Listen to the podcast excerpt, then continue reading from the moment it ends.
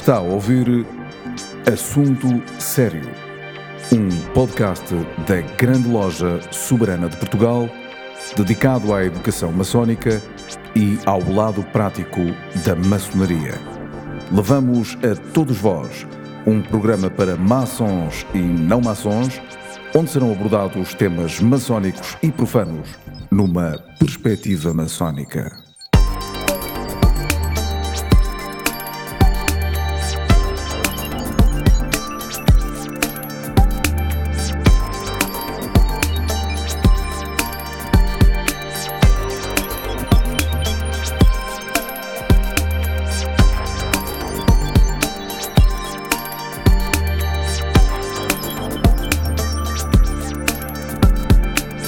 É mais um podcast da Grande Loja Soberana de Portugal. Sejam bem-vindos. Temos muito gosto em recebê-los aqui. Este é um podcast que é ouvido em mais de 50 países no, no mundo inteiro, o que nos dá uma grande alegria, uma grande satisfação, eh, pelo menos em relação ao dever cumprido, e este é um dever da Soberana. Eh, que se quiserem entrar em contato connosco, eh, podem fazê-lo escrevendo para podcast.glsp.com glsp.pt. Eu uh, vou repetir, podcast arroba glsp.pt. O nosso convidado é o professor Fernando Casqueira e o tema é um tema que vem a propósito, porque estamos no mês dela, dela quê? Da liberdade. Liberdade na maçonaria é o tema e como devem eh, perceber já por esta simples frase, é um tema atraente. Fernando Casqueira, muito obrigado pela presença, muito obrigado pelo ensinamento, certamente, que vais deixar aqui connosco mais uma vez e para quem nos ouve, mas eu queria perguntar-te isto para começar. Maçonaria é sinónimo de liberdade, mesmo sendo a maçonaria uma obediência? É, essa é uma das grandes. Boa tarde, Correia, boa tarde, eh, querido amigo João, a Pestana Dias, a parte uh, respeitável grão-mestre, Uh, cá estamos mais uma vez e essa pergunta é exatamente, portanto, veio o cerne da, da questão. Uh, o relativo, ou seja, colocando de outra maneira, temos um pouco mais filosóficos, passa a palavra. Uh, ou seja, o problema coloca-se entre uma liberdade relativista ou uma liberdade de valência universal, independentemente do tempo e do espaço. Ou seja, uma liberdade enquanto valor para todo o sempre para toda a eternidade. Ou, de outra maneira, em oposição ou subsumida às circunstâncias da época ou politicamente correto àquilo que é o valor dominante de uma determinada sociedade. Essa é uma questão fundamental que se coloca para a maçonaria e já agora digo em primeira nota que nem sempre a maçonaria resolveu o problema a contento, nem sequer está hoje a resolver o problema a contento, na medida em que uh, a problemática é extremamente complexa e temos que uh, decapar, uh, digamos, o próprio étimo liberdade, o valor semântico, ou se quiser, o valor pansémico desta expressão. Eu chamaria a atenção que a palavra, não obstante, a palavra liberdade, a ideia de liberdade, a expressão liberdade, quem tem todo o cabimento eh, não pela simples razão de termos muito recentemente celebrado, eh, digamos, para nós portugueses o 25 de Abril, mas muito mais apontando para uma possibilidade de superação eh, de todo um sentimento difuso e amplo de crise generalizada na sociedade contemporânea, na qual, para a sua superação, a liberdade é uma condição sine qua non. Uh, o, o, vamos ver então que tipo de liberdade é que estamos a falar ou que tipo de liberdade é que podemos ou, somos capazes de, de, referir. Eu devo dizer que o problema uh, da liberdade, uh, enquanto valor absoluto, uh, aponta para algo que está para além das coisas do cotidiano. uma vez que o cotidiano é efêmero, se eu só falar de absoluto, está para além dessa efemeridade e, portanto, ultrapassa a questão material. Mas se ultrapassa a questão material, o problema da liberdade ultrapassa aquilo que é essencial uh, em termos de uh, matéria, que é, digamos, a civilização, o progresso civilizacional uh, o cotidiano, as coisas de que nos rodeamos no cotidiano, as nossas próprias concepções vigentes no cotidiano, no contexto da própria civilização e da cultura a que pertencemos, e que já sabemos que são valores efêmeros, são valores que uh, obedecem a circunstâncias do tempo e do espaço específico em que são proferidas, uh, e, portanto, nada disto aponta para a universalidade que nós defendemos da liberdade e de outros valores. De resto, o problema da liberdade e de outros valores, já agora aqui presentes, vem também com este desconforto relativamente ao amor, ao belo, ao bom, uh, uh, digamos, portanto, a todos aqueles valores que a maçonaria uh, se dispõe a desenvolver, a defender, a pedagogicamente levar as pessoas à aprendizagem dessa, em, em, ordem a essa superação desse, como eu digo, dessa, desse sentimento difuso de crise, de incapacidade, de insuficiência, de, uh, uh, de tristeza, de, de, digamos, de algo que nos, uh, não, que nos atanasa, que nos agarra. e isto faz lembrar a, a ideia de Prometeu, que se liberta das granhetas, granhetas essas que eu sinto, que me estão uh, a enrolar e, qual, e das quais eu não consigo libertar. Isto, isto uh, deve uh, acontecer na mente, na consciência de muitos indivíduos, nomeadamente nesta situação última de uma crise social, económica, política, física, pandémica, enfim, o que quiserem chamar, mas a verdade é que, em primeiro lugar, e agora em, em síntese, temos de um lado a necessidade de agarrarmos em alguma coisa de bom e que se eh, presinta que seja um valor absoluto e eterno, dependente disso até o próprio devir da humanidade, mas, em oposição, temos o conceito do progresso civilizacional que está reduzido à própria matéria, ao uso das coisas, ao cotidiano, na qual tudo nesse contexto é efêmero e se o politicamente correto, a liberdade substituída ao politicamente correto, está incluída nesse efêmero, então perdemos a noção de valor universal dessa mesma liberdade. Não sei se estou a ser claro, estamos aqui dois pesos, duas balanças, dois pares, um par de oposições e que urge eh, eh, resolver. Reparem que a maçonaria defende valores da liberdade, sem dúvida, mas da justiça, do amor, da igualdade. E este é um problema que eu apontei, porque o, o que eu quero dizer é que estamos a incluir, ou temos o perigo de incluir estes valores num relativismo historicista, uh, ou seja, numa, uh, num relativismo redutor, e devo dizer que este relativismo redutor, que recusa que a verdade é a minha verdade e que deve respeitar a verdade do outro igualmente relativa e, portanto, nada há de absoluto, não há uma verdade absoluta, isto ofende profundamente, por exemplo, os sentimentos de uma igreja que tem uma perspectiva conservadora, ortodoxa, como o concílio pós-tridentino, por exemplo. Uh, repare que quando uh, os papas dizem que um maçom não pode ser católico, não é só por isso, mas é também por isso, é também pelo relativismo maçónico que a Igreja Católica se opõe. Porque reparem, aliás, ao lado do relativismo, há também, como sabemos, uma, uma dimensão gnóstica da maçonaria que prescinde de mediação da instituição religiosa para eu estar em sintonia com o divino. Isso também não é, não é admissível pela Igreja. Apetece-me perguntar, e depois de ouvir esta, esta primeira intervenção, se de facto, se a verdadeira liberdade existe. Exatamente. Eu, eu uh, pessoa uh, que, se, que pressuponho possuir uma espiritualidade que vou avançando num caminhar penoso e lento, mas largando cada vez mais da matéria, eu aproximo-me dessa, dessa perspectiva absoluta, embora não a alcance. Aliás, devo dizer uma coisa ao Fernando Correia. Não interessa tanto o final que alcance, interessa muito mais o caminho pela qual eu procuro alcançar. essa, essa universalidade. É esse o caminho maçónico, presumo eu, e por isso estou na maçonaria.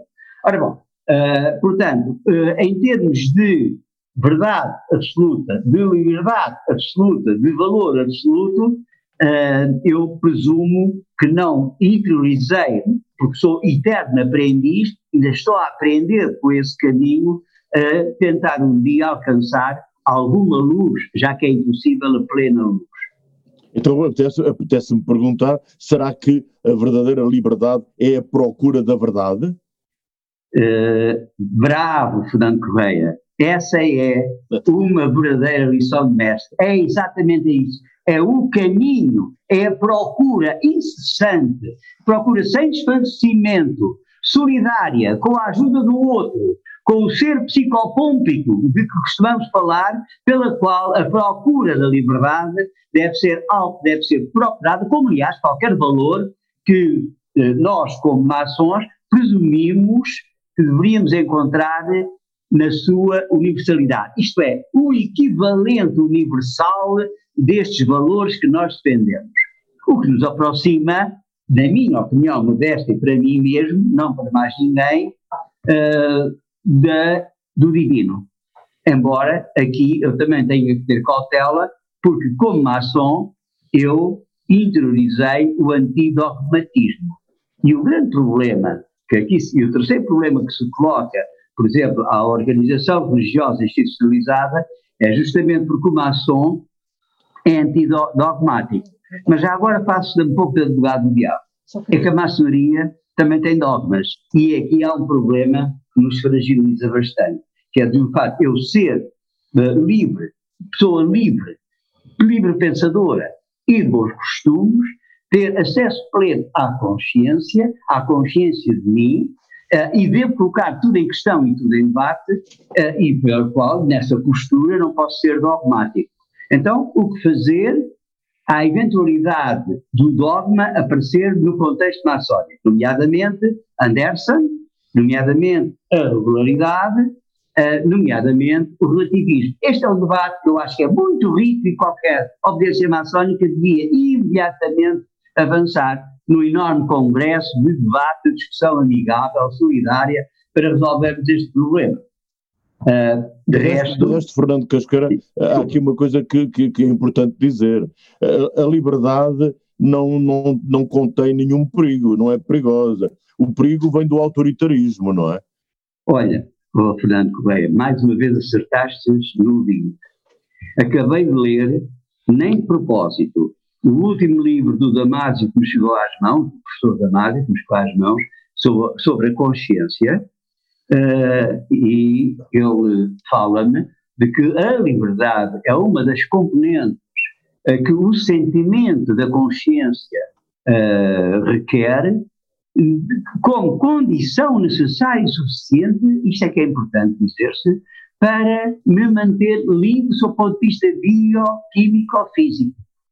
Quer dizer, portanto, o uso fruto da liberdade já não é conforto intelectual, nem sequer de valores. É muito mais que isso dizer dele. É a minha condição de sobrevivência física. Isto é, a minha resposta adaptativa enquanto ser orgânico às solicitações e agressões do meio ambiente obrigam-me, ou requerem uh, uh, que o meu organismo seja livre, usufrua da liberdade. E, portanto, esta é, uma, é, uma, é, uma, é algo fiquei um pouco, eh, enfim, admirado. Eh, eu bem sei que Damasio, na minha modesta opinião, é um organicista, eh, eu não serei na minha formação, mas de qualquer maneira é um organicista funcionalista. Mas eu não sou, eu não sou assim, de qualquer maneira, aprecio imenso esta, este pensamento do, do quando me diz, quando me ensina, quando eu aprendo pelas suas palavras que a liberdade é a condição sine qua non para uma resposta adaptativa de sobrevivência às solicitações do meio ambiente. Como podemos relacionar na, na, na, sociedade atual, a sociedade de hoje, a questão da, da liberdade versus segurança? Essa é outra questão importantíssima. É justamente este sentimento difuso de crise que eu referi há bocadinho na qual a angústia da carência, a angústia, a angústia da, de, provocada por, por, um conjunto enorme de ameaças, são vejamos, ecológica, alimentação, eh, eh, ambiental, portanto, política, etc, etc, económica, eh, laboral, etc, por aí fora, eu, eh, como ser material, agarrado à minha ganga corpórea, eu não consigo libertar-me deste instinto da segurança corpórea, da segurança de sobrevivência. Portanto, quase instintivamente, me leva ao ponto de alienar aquilo que é sublime em mim, que é o, a, a, ideia universal de amor, de belo, de, de, bom, de justo, de perfeito, de liberdade, quase que alieno isso para, vejam bem, uma pequena segurança. Uma segurança sempre precária, não obstante, porquê? Porque a sociedade que me, eh, que, para a qual eu alieno e em prol da minha segurança é uma sociedade precária, em situação constante de ruptura, de desequilíbrio, de uh, iniquidade. E, portanto, o problema da segurança aqui também se põe como algo iníquo, porque nem toda a gente está segura, ou pelo menos nem toda a gente está segura na mesma dimensão, ou pelo menos as pessoas não têm acesso ao sistema de segurança mais eficazes ou menos eficazes. Há aqui também uma desigualdade intrínseca das sociedades que estamos a viver. E o, a pandemia nos aponta justamente para isso, para uma pobreza na qual uns, muitos são pobres, outros não são, e simplesmente o problema não está tanto na pobreza, mas na reprodução da própria pobreza de geração em geração. Ou seja, quem nasce pobre, os seus filhos serão pobres e os seus netos serão igualmente pobres. Isto é, pobres no sentido genético significa eu, sem autonomia e sem acesso aos tais sistemas de segurança, sobrevivência, de, que lhes proporcionem uma gratificação e uma sensação de bem-estar ou seja, serem punidos. O, o, professor Fernando Casqueira, num, num podcast um, da, da, da, grande loja soberana de Portugal, um, falou sobre, uh, uma vez, e não foi há muito tempo, sobre um, utopia, sonho e utopia. A liberdade é um, é um sonho, é uma utopia, é uma realidade? O que é a liberdade? Oh, Fernando, não, não me leves a mal, mas hoje estás particularmente incisivo uh, e particularmente pertinente. É sempre, é sempre. Mas, uh, mas hoje eu realmente não tenho palavras. isso, porque de facto isso é importantíssimo. Uh, o problema da utopia. Eu estou, aliás, a escrever alguma coisa sobre, sobre a utopia. A utopia não é um disparate como as pessoas muito materializadas pretendem dizer, com, atirando várias uh, eh, verbalizações, como os pés assentos na terra, 2 e 2 igual a 4, uh, eh, o aqui e agora, enfim, uh, valorizar esse tipo de progresso civilizacional materializado que eu há bocadinho referi. a utopia é algo que manifesta a insatisfação. E manifesta a insatisfação do momento presente, provavelmente terá aqui uma pequena dimensão do mito à Idade do Ouro, ainda que não reportada, nas diversas teorias da utopia que eu tenho lido uh, e das diversas escolas utópicas que tenho lido, e muitas vezes as, as utopias também elas uh, uh, diferem, porque há as utopias que provocam e têm uma intenção de intervenção ativa, concreta, no, no, no tecido social, há outras que são utopias meramente filosóficas de conforto intelectual eh, de um grupo de amigos. Há esta eh, grande diferença. No entanto, reportando-me às utopias que se inscrevem uh, em termos de intervenção ao, nível das suas intervenções no tecido social, como, sei lá, como Robert Owen, por exemplo, uh, e, e, muitos outros, uh, esses socialistas ditos utópicos depressa caíram em contradições, porque a utopia que se concretiza, embora seja uma ruptura uh, com o presente, e este, eu devo dizer que desde sempre, desde a República de Platão, uh, foi uma das primeiras utopias, até as utopias do século XX uh, e XXI, nomeadamente a utopia socialista, a utopia comunista, e já agora posso dizer que antes disso a própria utopia da cidade uh, celeste, etc., por aí fora, tudo, todas essas utopias são, são fundamentais para que a sociedade avance. São, são atos de criatividade, são atos de imaginação, são atos de intuição, são atos de saber que se reúne num cadinho e que se vai evidenciando, e essas utopias propõem intervenções outras, recusando aquilo que existe, ao nível do Estado, ao nível da relação entre o Estado e o cidadão, depois ao nível dos tais valores, da justiça, do bom, do belo, como é que o trabalho se organiza, a liberdade das mulheres, a liberdade de género, a liberdade em si mesma, uh, depois como é que se organizam as relações eh, de produção, como é que se organizam as relações de, eh, económicas, nomeadamente como é que se obtém os financiamentos, quer dizer, eles vão ao pormenor de uh, fornecer utopicamente uma visão macro da sociedade. Isto significa o quê? O, o fundamental é o registro de uma insatisfação, por um lado, e por outro lado, uma necessidade imperativa de superar aquilo que existe em prol, no fim, de, um outro, de, um outro, de uma outra dimensão, na qual o bem-estar, a equidade, a, a gratificação seja genericamente assegurada, assegurada para todos.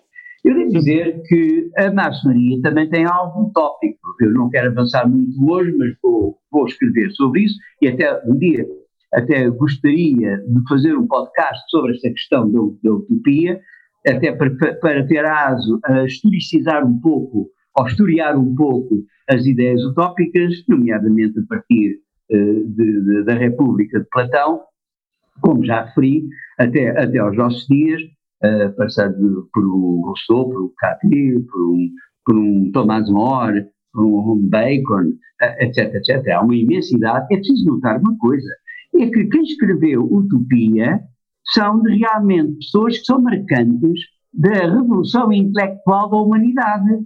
Ao ao cabo, alguém recusará que Platão, Francis Bacon, que Thomas More, etc, etc, sejam pessoas de sumenos. Pelo contrário, são as pessoas que pedagogicamente nos incitam a superar, a superar as iniquidades, as insuficiências, os déficits que estamos vivendo atualmente e que são globais.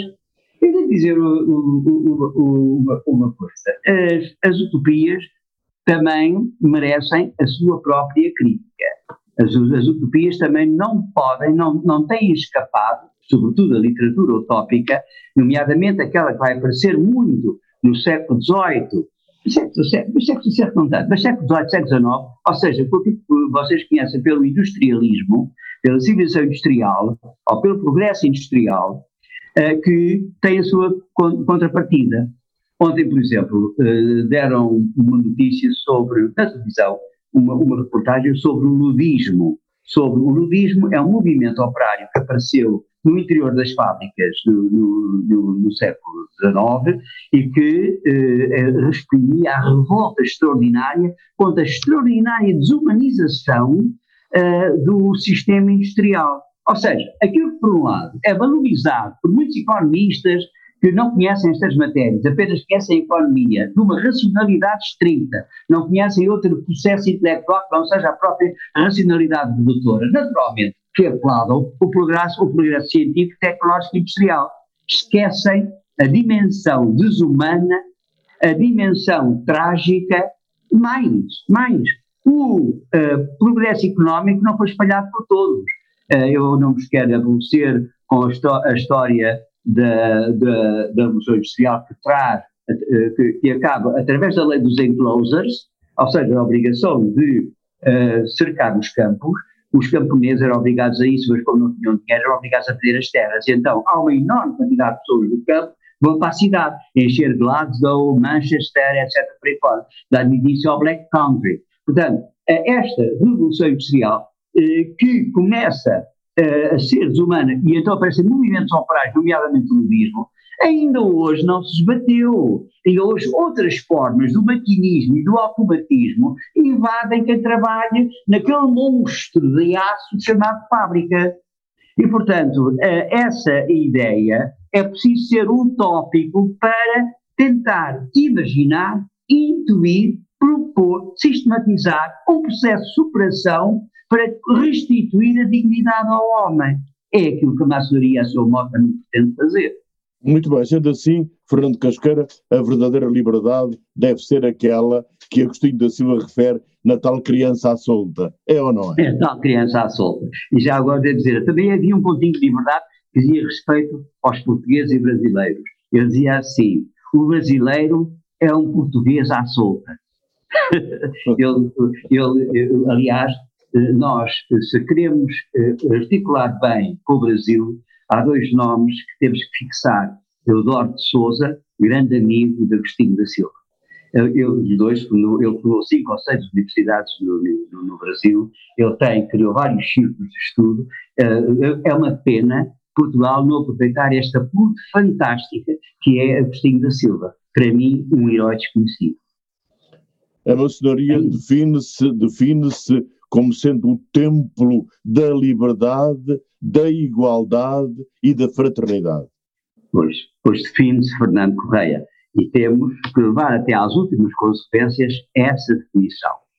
Essa definição, que traduz um conceito amplo, universal, muitas vezes não é totalmente uh, espelhado, uh, refletido uh, na dinâmica dos processos complexos, magníficos da, da maçonaria.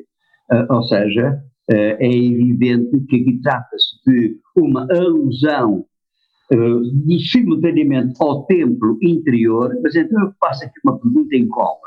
O que é que vale a pena valorizar? É o templo interior e, portanto, não tem fronteiras, não tem materialidades, ou o templo material onde o profano se insere, ou o iniciado se insere, ou o aprendiz se inscreve. Portanto, há aqui várias matérias para, para, para. Eu devo dizer que uma não é incompatível com a outra. Eu devo dizer também, no meu entendimento, que as duas se podem complementar. Agora, não podem nenhuma nem outra ser dogmáticas. Isso é que é riscar, portanto, ao pôr em, em, em equação os valores que eu entendo serem os valores maçónicos. Muito bem. Liberdade maçónica é a liberdade essencialmente de pensamento. É nos processos cognitivos que qualquer cidadão se torna absolutamente livre. Já dizia o cantor: não há machado que corte a raiz ao pensamento. É, não há machado. Só que o problema é que uh, não pode expressar o pensamento, não é? Muitas vezes. Pois, eh, eu sempre disse, sempre disse aos meus alunos que sem linguagem o pensamento era caótico. A linguagem é o grande estruturador e ordenador do pensamento. Essa linguagem tem uma dimensão social, não é inata. Os mecanismos que a favorecem são, são biológicos, mas a aprendizagem da, da linguagem, nomeadamente a língua, que é a língua, e a fala, a, perdão, a, a, fala, que é a língua, e a língua, que é a gramática, esses dois componentes são aprendidos e, portanto, são condicionados socialmente. Por isso é que eu digo que não há também aqui, a liberdade ao pensamento é relativa. Uh, é evidentemente, não sei se não haverá machado, que, não devia haver machado que cortasse a raiz ao pensamento, mas a sociedade atual está cheia de machados. Machados que são, na sua materialidade e até na sua não materialidade. Basta pensarmos na manipulação uh, dos centros de decisão, ela própria são machados não materiais mas cortam a raiz ao pensamento, ou seja, manipulam o ser humano. Eu devo dizer, uh, enfim, é, é, é, o problema do pensamento, ele é, em boa verdade, e os linguistas sabem isso, uh, que, e o Fernando Pessoa também sabia, que é condicionado socialmente. Eu digo sempre com o Fernando Pessoa que pensar português é fundamentalmente ser português. Uh, não é ter nascido português pais portugueses, é fundamentalmente ter pensamento português. E só tem pensamento português quem interiorizou a linguagem portuguesa. Uh, e é pelo pensamento, é pelo pensamento que a maçonaria liberta o homem para a sua função de edificador. Sim, uh, de, de auto, auto-edificador e também ajudar a edificar os outros, o tal tempo interior Uh, e nessa medida, e nessa medida, o templo interior não, que não seja para edificar templos que são, desculpa a expressão, deuses menores, que são as matériazinhas que nos cercam, que são as utilidades do cotidiano, isso são deuses menores. Para mim, um Deus maior que se aproxima neste meu caminho, sem nunca lá tocar o divino, a divindade, é de facto o espírito, é, é de facto é aí que eu procuro no meu caminho ser autónomo. Talvez, como disseste há bocadinho, muito bem, a verdadeira liberdade está no caminho de cada um, na procura do seu objetivo, que, na minha opinião, tem a ver com a dimensão espiritual das coisas. Ou seja, a dimensão não visível, a dimensão não palpável, a dimensão não mensurável. Ou seja, há uma realidade para além do qual que não se esgota na realidade material. O grande problema, um dos problemas para mim mais fascinantes, é porque eu estou convicto, uh, e este, este, este, este, convicto não é uma crença, uh, estou convicto de que há uma dimensão não visível, aliás, a física quântica demonstra-nos isso, não visível, não mensurável, que não tem peso, que é infinita, que é eterna e, portanto, que é uma espécie de substância do dizer de Baruch Spinoza, porque isso está tudo espalhado pela natureza, ou se quiser, é o espírito de uma mónada. Uh, enfim, este, isto é, eis porque a filosofia é extremamente importante que nos elucida os dilemas que estamos vivendo atualmente. Muito obrigado, professor Fernando Casqueira. Foi mais um assunto sério, mais um podcast da Soberana.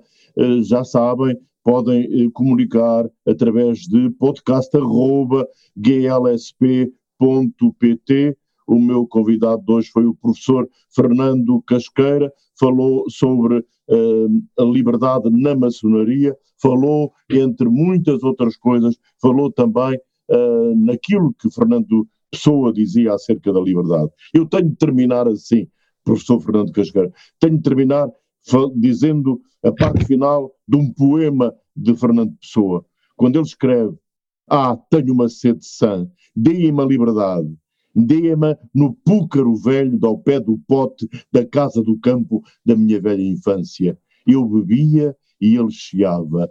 Eu era fresco e ele era fresco. E como eu não tinha nada que me ralasse, era livre. Que é do púcaro e da inocência. Que é de quem eu devia ter sido. E salvo este desejo de liberdade e de bem e de ar, que é de mim. Mas já agora, se me permites, Fernando Correia, vale a pena agarrar nesse, uh, nesse magnífico poema, em que ele associa o problema da liberdade à água que está no púlparo. Eu devo dizer que para os maçons não é desconhecido, os maçons que estudam estas matérias, não é desconhecido, digamos, uh, a liberdade líquida da maçonaria. Que é o, o que é que eles querem dizer com isso? É que o líquido não tem forma o líquido só, só adquire a forma do recipiente que se encontra dentro. O líquido é informal.